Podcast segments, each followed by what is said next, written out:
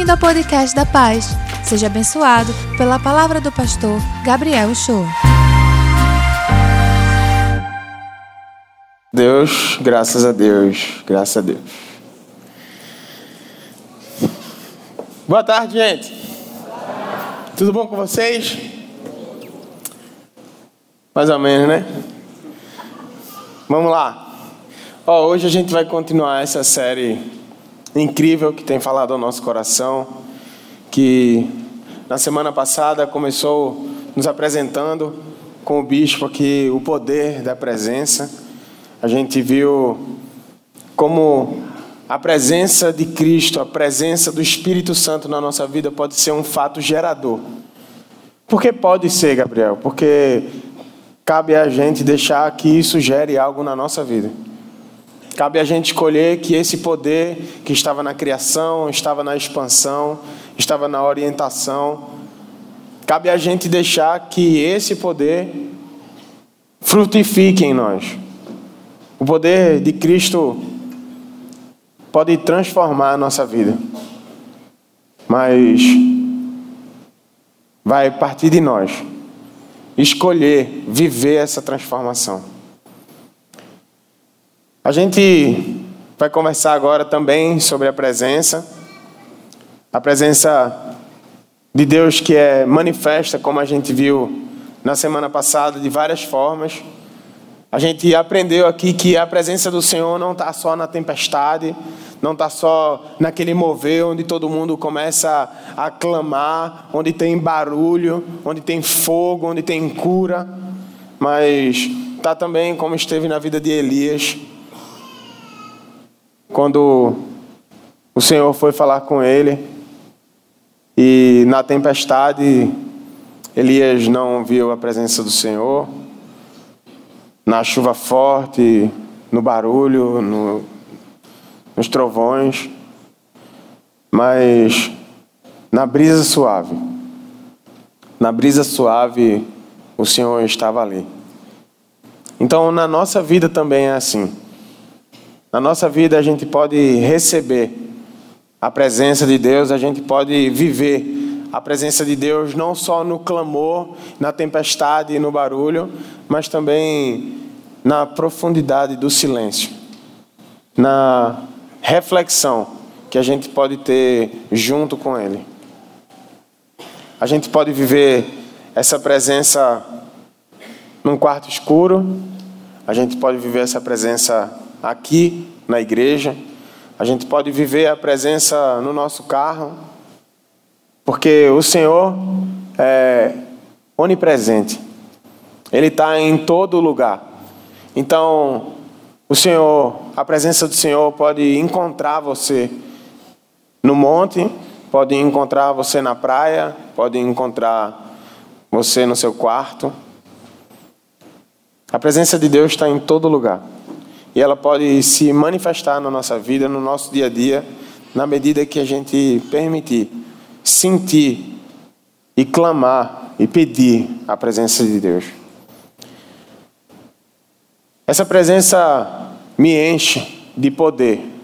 Ela enche meu coração e por isso e para isso, essa presença palpável de Deus me traz a oportunidade de me relacionar com Ele. Quando eu estou na presença de qualquer pessoa, não precisa ser somente na presença de Deus. Mas quando eu estou na presença de Tuane, quando eu estou na presença de Henrique, quando eu estou na presença de George, eu tenho a oportunidade de criar intimidade com eles. Eu tenho a oportunidade de, na presença de alguém, gerar uma relação de intimidade. Hoje a gente vai conversar sobre a intimidade na presença do Espírito Santo. Sobre a intimidade na presença do Senhor, a intimidade na presença de Deus. E o que é que essa intimidade desse relacionamento pode gerar na nossa vida? O que isso pode transformar em mim se eu decidir viver desse jeito?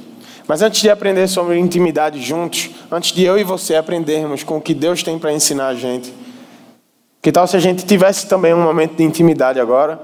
Eu queria convidar você a fazer uma oração junto comigo. a fechar os seus olhos, a abaixar a sua cabeça. Senhor Deus e Pai, eu te peço, Deus, que em tudo que venha a ser dito aqui, Senhor, a gente possa sentir a tua presença palpável na nossa vida, Pai. Que o nosso coração esteja disposto, Senhor, a aprender com as tuas palavras, a ouvir a tua voz. Que a gente esteja sensível, Senhor, ao teu toque aqui nesse lugar. Que a gente possa sentir a presença palpável do teu Espírito a se mover aqui essa tarde, Senhor. Eu te peço, Deus, que tu venha com poder e com glória, Senhor, essa tarde. Que traga a manifestação do teu Espírito aqui como nunca antes, Senhor. Que a gente possa sentir, Senhor. A gente possa sentir no nosso corpo a tua presença do nosso lado. É isso que eu te peço, Deus. Eu peço também, Senhor, que as palavras dos meus lábios e o meditar do meu coração sejam sempre agradáveis na tua presença porque o Senhor é a minha rocha e o meu redentor. Em nome de Jesus, a igreja diz: Amém. Bom, intimidade. Intimidade é um conceito bem amplo. Pode ser coisa da vida a dois ou da vida familiar. Existem alguns conceitos que dizem que intimidade é uma relação muito próxima, ou uma amizade íntima, familiaridade com o próximo, ou até um ambiente onde se tem privacidade, tranquilidade, um ambiente aconchegante. E aí eu me pergunto, não seria exatamente isso o desejo de um ser humano na sua relação com Deus? Não seria esse conceito, ou buscar esse conceito, resgatar esse conceito na nossa relação com Deus? Ter com Cristo uma amizade íntima, familiaridade, ter um ambiente de privacidade, tranquilidade, saber que temos um ambiente aconchegante. Tudo que a gente quer, sabendo disso ou não, é uma relação muito próxima com Deus. Ele mesmo disse que agora eu e você temos essa possibilidade.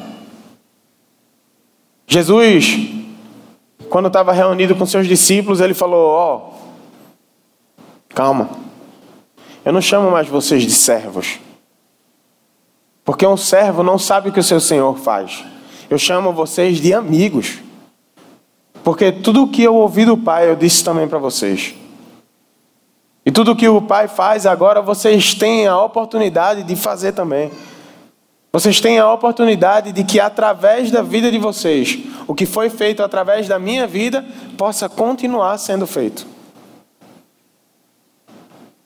A presença vai impactar a nossa relação com Deus. Quando a gente vive a presença do Espírito Santo na nossa vida, ela vai impactar a minha e a sua relação com Deus.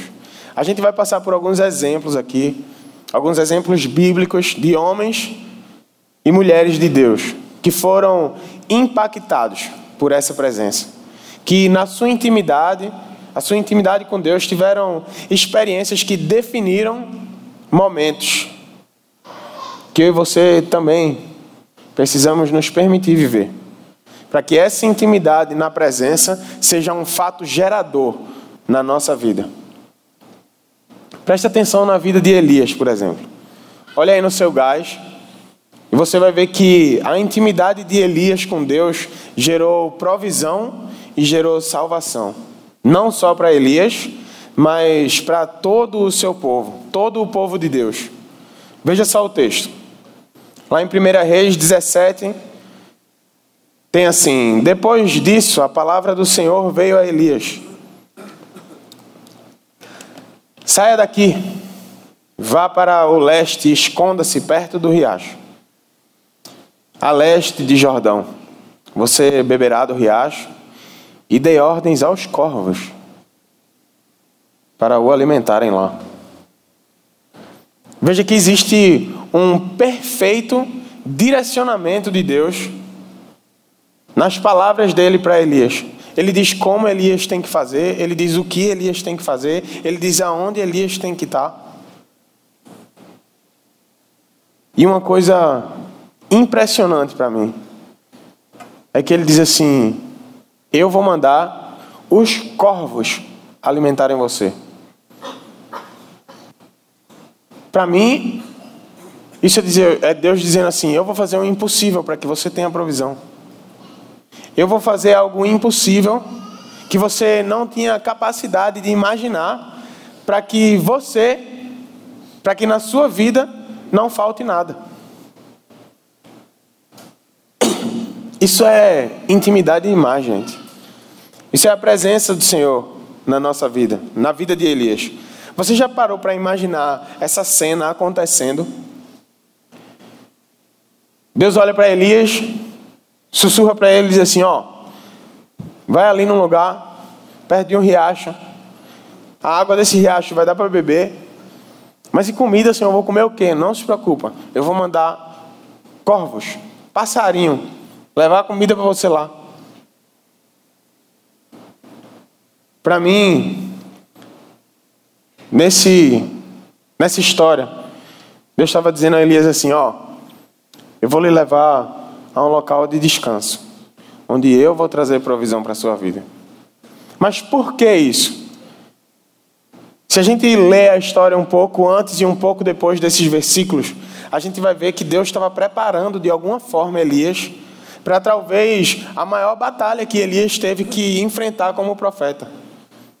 Logo depois daí, depois que Deus disse, ó, oh, tá bom de ficar nesse lugar aí, agora vai ali que tu vai trazer salvação para o meu povo. Foi depois desse momento que Elias combateu ou lutou contra 850 profetas. 450 deles de Baal. Numa história que eu aconselho que você vá ler, porque é muito, muito empolgante de como Deus faz as coisas através da nossa vida. Mas eu quero que você preste atenção em uma parte específica desse texto que pode passar bem despercebida. A palavra do Senhor nesse texto diz assim: Você beberá do riacho e eu dei ordens ao Senhor, ou eu dei ordens aos corvos para o alimentarem lá. Eu dei ordens aos corvos para o alimentarem lá. Repete comigo, lá. Não, vocês estão dormindo, gente. Repete comigo, lá. Lá. Amém. Lá, Senhor. Eu quero ir para esse lado de vocês, não. Eu quero ir para o deles. Mas vamos lá. A provisão do Senhor, vindo da intimidade, na presença de Deus, ia vir não para qualquer lugar, ia para o local que o Senhor determinou que Elias fosse. Deus disse assim: Ó, eu preparei um lugar que vai ter água e vai ter alimento, provisão para que você descanse. Mas esse lugar é onde eu preparei. Você tem que ir para o lugar que eu preparei, para que você tenha descanso, para que você tenha provisão e para que você tenha sustento. Se você quer que na sua vida haja provisão, se você quer que na sua vida haja salvação, que haja sustento, que haja descanso, eu e você precisamos ir para o local que Deus determinou que a gente fosse. Essa intimidade na presença de Deus vai levar a gente a um local que Ele determinou que a gente fosse, para que lá a gente viva provisão e a gente viva salvação. Eu fico pensando quantas vezes na minha vida a gente, quantas vezes na minha e na sua vida a gente não deixou de receber provisão de Deus, a gente não deixou de receber salvação de Deus, a gente não deixou de receber salvação em algumas áreas específicas da nossa vida, porque a gente deixou de ir para onde Deus tinha determinado que a gente fosse. Porque simplesmente eu escolhi não ir. Não, Deus, mas pô, ali está tão bonito, sei lá. Ali está calor onde o Senhor mandou eu ir. Eu queria ir para um lugar que tivesse mais frio.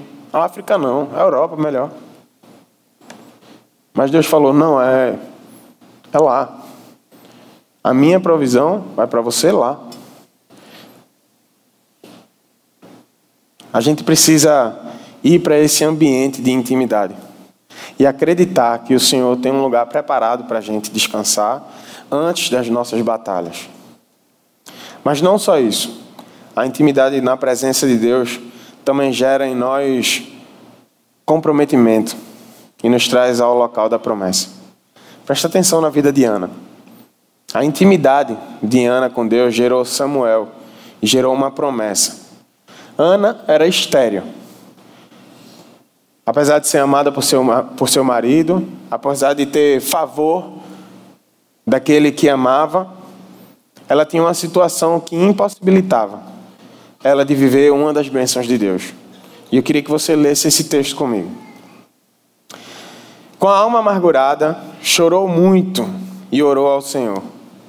E fez um voto dizendo: Ó Senhor dos exércitos, se tu deres atenção à humilhação da tua serva, te lembrares de mim e não te esqueceres da tua serva, mas lhe deres um filho, então eu o dedicarei ao Senhor por todos os dias de sua vida, e o seu cabelo e a sua barba nunca serão cortados. Preste atenção no contexto dessa história. Ana desejava algo que ela não ia conseguir alcançar sozinha. Se a gente mais uma vez for ler os versículos que circulam esse texto que a gente acabou de passar, provavelmente você vai sentir o peso da profunda dor que Ana estava sentindo por não alcançar essa bênção, porque não podia ter um filho. Mas no seu momento de tristeza, na profundidade do coração dela, nas mágoas da vida, em meio ao seu pranto, ao seu pranto, Ana orou ao Senhor. Mesmo em meio a todo aquele sofrimento, ela foi buscar Deus. No meio da profunda dificuldade, em algo que Ana achava que era impossível de acontecer. Em toda a sua dor, ela começou a chorar e clamar ao Senhor. E o Senhor deu a ela um presente. Mas ela falou: Senhor, eu quero esse presente, eu quero ter um filho. Eu quero que o Senhor me entregue esse presente e abra essa porta na minha vida para que eu possa devolver ele para você. Ana, nesse momento, ela firma um compromisso com Deus. Ela firma uma promessa com o Senhor. Você vai me dar o que eu mais quero para que eu possa devolver para você. Porque eu quero devolver o melhor que eu tenho para você. Ana gerou Samuel, que ungiu o rei Davi e outros. Mas além de Samuel, o coração de Ana tinha intimidade com Deus, nessa promessa, nesse compromisso. Quantas vezes eu e você não vivemos situações muito parecidas com isso? Quantas vezes a gente não se depara com situações que são humanamente impossíveis e a gente começa a chorar e a gente começa a questionar, ao invés de se colocar assim como Ana e dizer: Senhor, eu sei que é impossível humanamente, mas eu coloco isso aqui nas tuas mãos.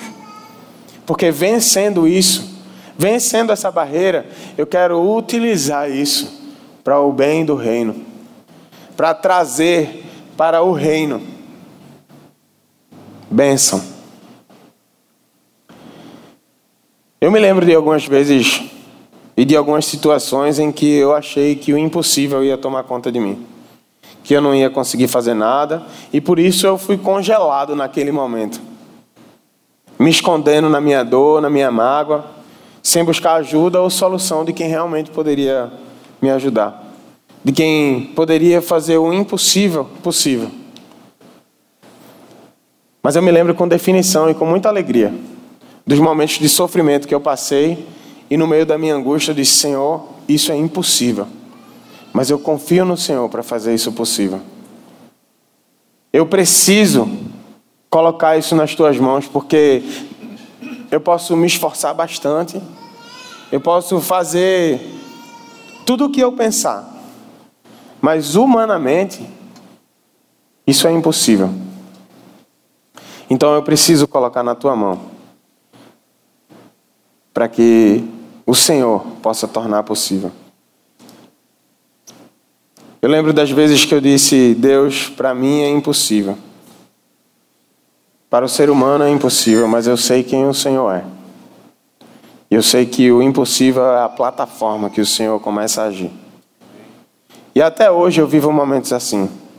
Mas o Senhor tem me sustentado. A intimidade na presença do Senhor faz que a gente possa entender o impossível como o nosso pequeno ponto de vista.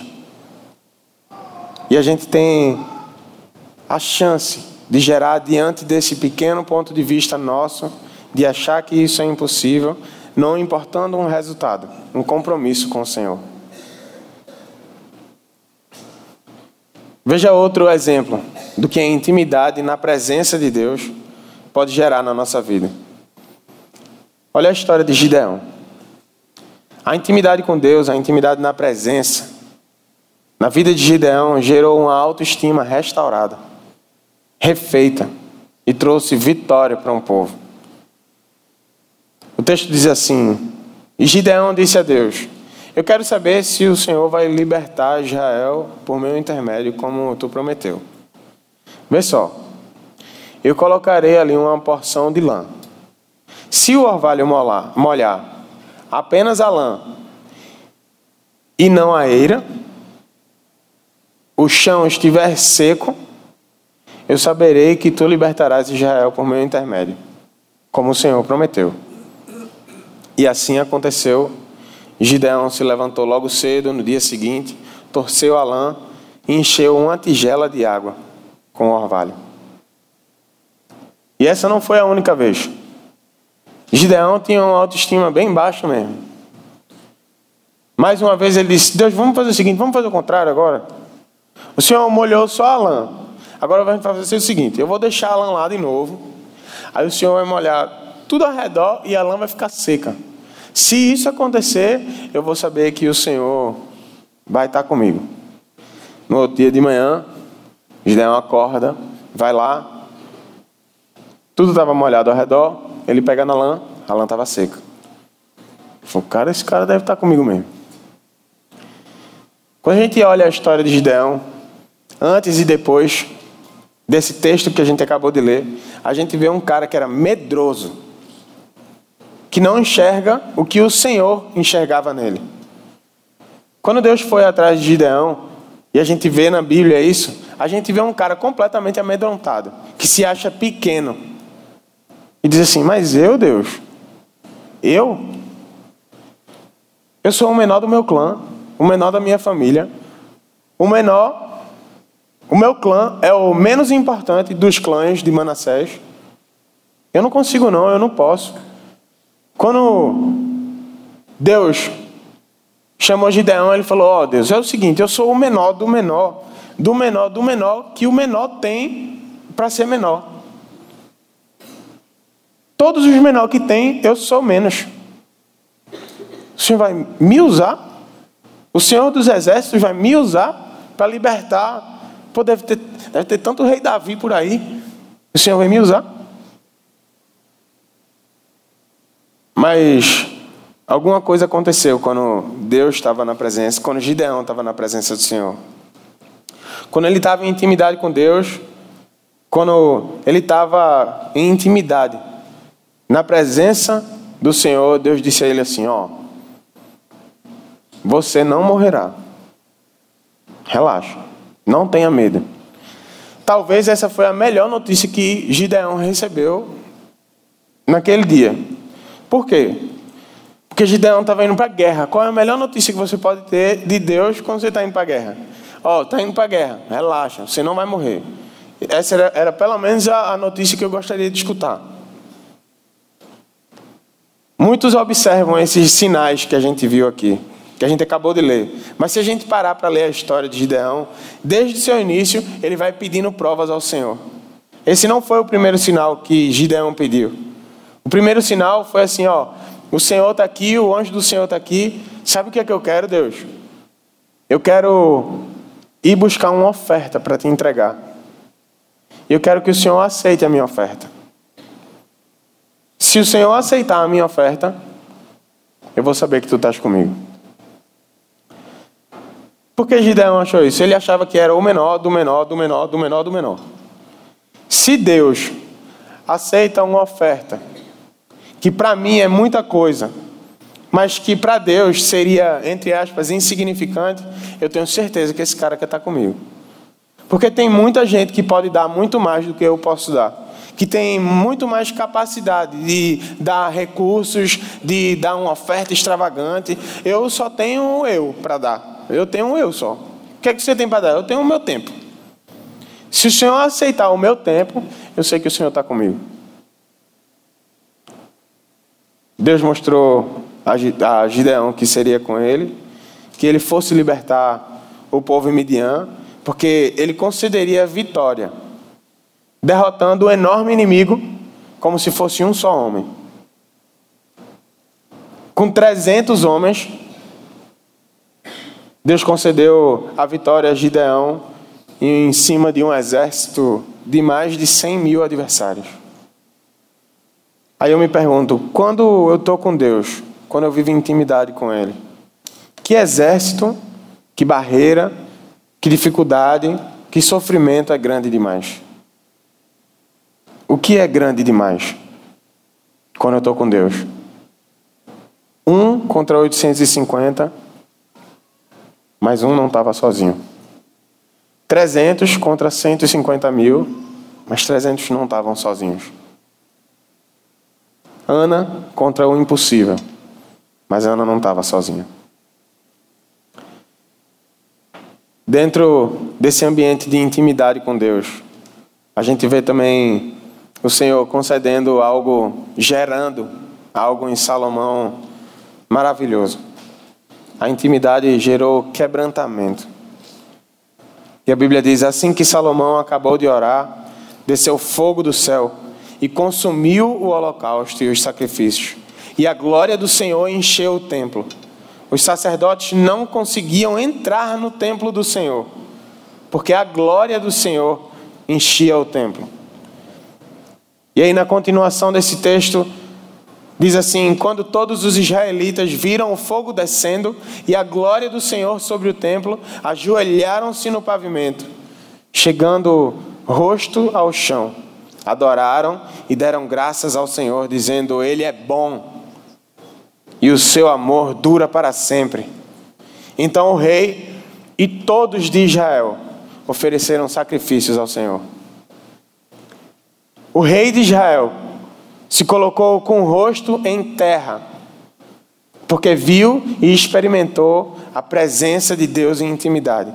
Viu a glória do Senhor sendo manifesta no meio do povo. Viu o fogo descer do céu e a glória ser tão forte que os sacerdotes não conseguiam entrar no templo.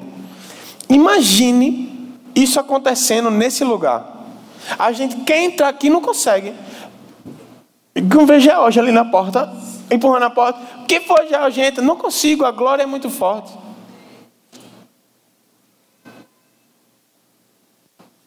Prostrar-se com o rosto em terra, em sinal de respeito, de quebrantamento mostrando a Deus que Ele é o nosso Senhor. Isso é algo que eu consigo imaginar acontecendo no último dia, sabia? Nos últimos dias. Quando Jesus estiver voltando, como o anjo disse assim, o anjo falou: oh, vocês estão procurando quem aqui? Viu aqui esse que subiu? Ele vai descer desse mesmo jeito, não fica olhando para cima, não, vai dar a volta. Ele vai voltar. E a Bíblia fala assim: todo joelho se dobrará todo joelho se dobrará. Uns se dobrarão de medo, outros por intimidade na presença, que gerou uma vida quebrantada, vão se ajoelhar por amor e vão dizer: Esse é meu rei. E em respeito, eu vou me ajoelhar à sua soberania. E outros vão se ajoelhar de medo. Acho que alguns vão nem saber porque está se ajoelhando. Eu vou ver todo mundo ajoelhando, eu vou ajoelhar também. vou perder? Tá todo mundo ajoelhando, eu vou ficar de pé. Sei lá, tem um cara descendo do céu, a galera está ajoelhando, eu vou ficar aqui em pé. E como Salomão disse, a gente também vai poder dizer. A gente vai poder olhar para cima e dizer: Ele é bom. Ele é bom e o amor dele dura para sempre. Ele veio me resgatar. E por fim, a gente pode ver o exemplo de Jonas. Quando a gente está na presença de Deus, quando a gente vive a presença do Espírito Santo, quando a gente tem intimidade, quando a gente tem o nosso relacionamento impactado pela presença, Ele corrige o nosso caminho. A palavra do Senhor veio a Jonas pela segunda vez com essa ordem: Vá à grande cidade de Nínive e pregue contra ela a mensagem que eu vou dar a você. Jonas obedeceu a palavra do Senhor e foi para Nínive. Era uma cidade muito grande e demorava-se três dias para percorrê-la. Veja só, tem muita gente que acha que Jonas não queria ir para Nínive por medo do que podia acontecer com ele. Tem muita gente que fica pensando assim, pô, porque é o seguinte: Nínive era conhecida por suas atrocidades. Nínive era conhecida pela maldade dela, pelo que ela fazia com os seus adversários. Por ser uma cidade e um povo impiedoso. A maldade desse povo era tanta que quando, quando Deus foi falar com Jonas, ele disse assim: vá depressa Vá depressa falar para esse povo, porque a maldade deles subiu até a minha presença. A maldade de um povo subiu até a presença de Deus. E ele disse: Vá depressa. E nesse versículo que a gente leu agora junto, a gente viu que ele realmente foi, que ele pregou ao Senhor e ele pregou o que o Senhor mandou ele pregar. Mas eu vejo essa história diferente. Eu não acho que foi por medo. Depois de uma pregação que foi só machadada na cabeça da galera, Todo mundo se arrependeu. Disse assim: ó, vamos vestir roupa de saco aqui, todo mundo vai sentar em cinzas, porque não rola não. Vê o que esse cara acabou de dizer aí. Mas Jonas só tinha entrado pela cidade e dizia assim: ó, se não se arrepender, vai morrer todo mundo. Vê que pregação maravilhosa. O bispo entra aqui, paz 17, todo mundo. É, o bispo chega aqui em cima e fala: Galera, é o seguinte, hoje eu tenho uma palavra do céu para vocês. Se não se arrepender, vai morrer todo mundo. Aí ele vai embora.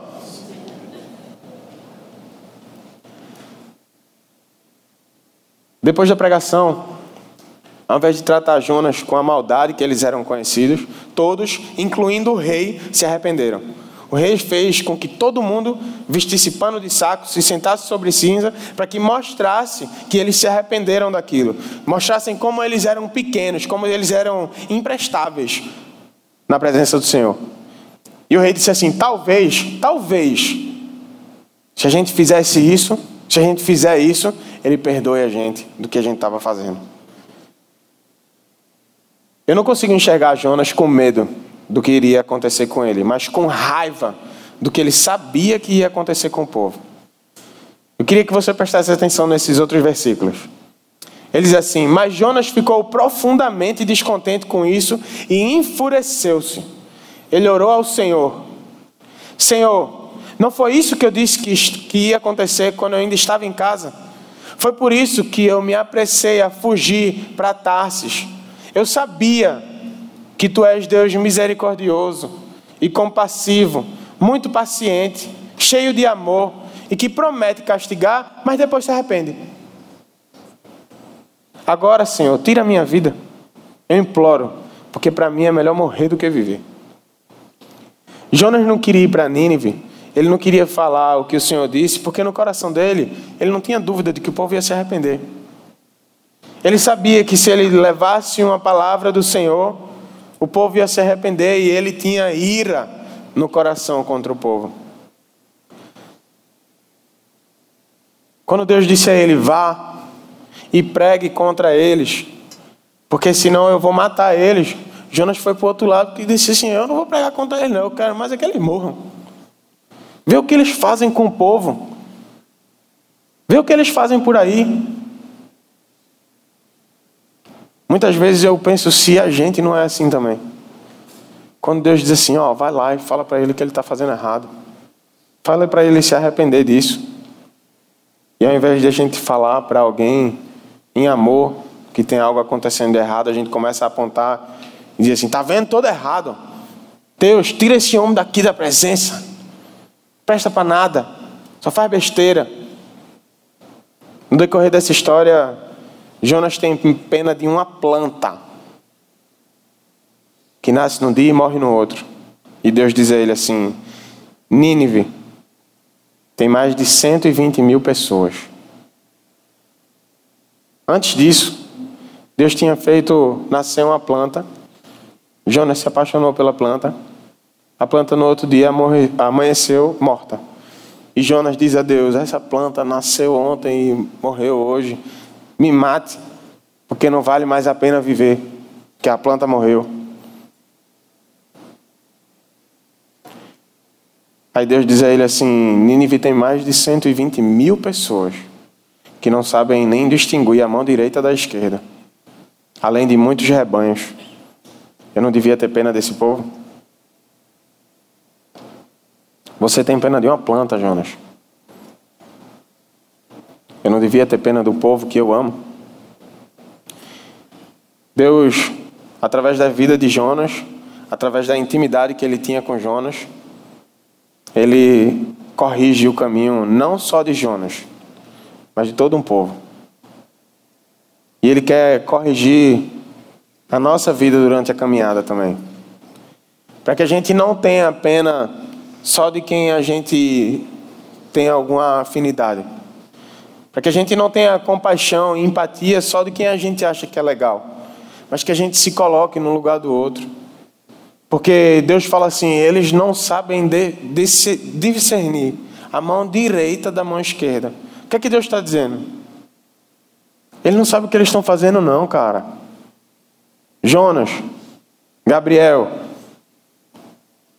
ele não sabe o que ele está fazendo, não, Gabriel. Tu vai ficar com raiva dele para quê? Ele ainda não conhece o certo do errado. Ele ainda não sabe diferenciar. Ele não teve a experiência que eu tive com você. Ele não tem o caminho que eu tive com você. Ele não teve o aprendizado que você se deixou ter comigo. Ele não sabe diferenciar a mão direita da esquerda. Eu preciso ter compaixão dele. Eu preciso que você mostre a ele que existe uma saída, existe outro jeito, existe uma vida sem maldade. Mas para que isso aconteça, a gente precisa viver na intimidade da presença de Deus, para que a nossa vida seja impactada. E que essa intimidade com Deus, essa intimidade em viver na Sua presença, possa marcar os nossos dias possa impactar a nossa geração e trazer tudo isso que a gente viu aqui para a nossa vida. Trazer provisão, sustento, salvação, fazer o impossível acontecer, para que a gente possa ter a oportunidade de, sendo corrigidos por Deus, corrigir também outras pessoas, quebrantados na presença do Senhor. Vamos orar?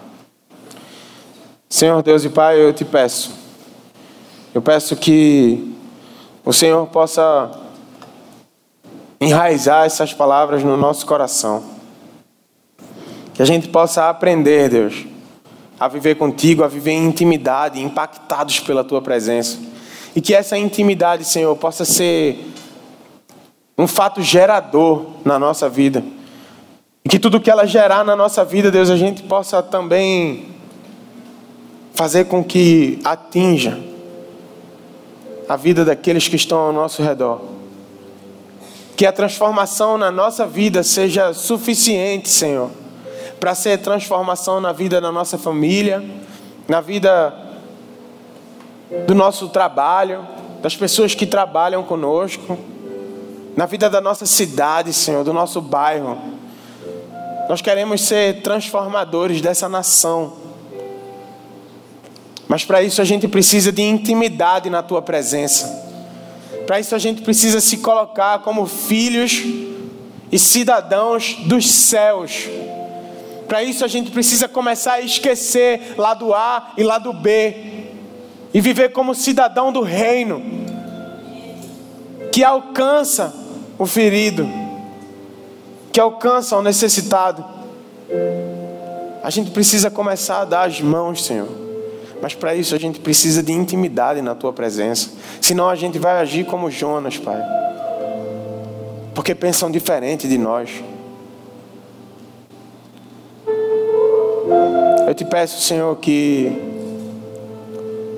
o Senhor mova o nosso coração a uma intimidade com a tua presença, para a gente escutar o sussurro do teu espírito, Senhor. Para a gente escutar o grito da tua voz, para que a nossa voz possa subir e chegar na tua presença, Senhor.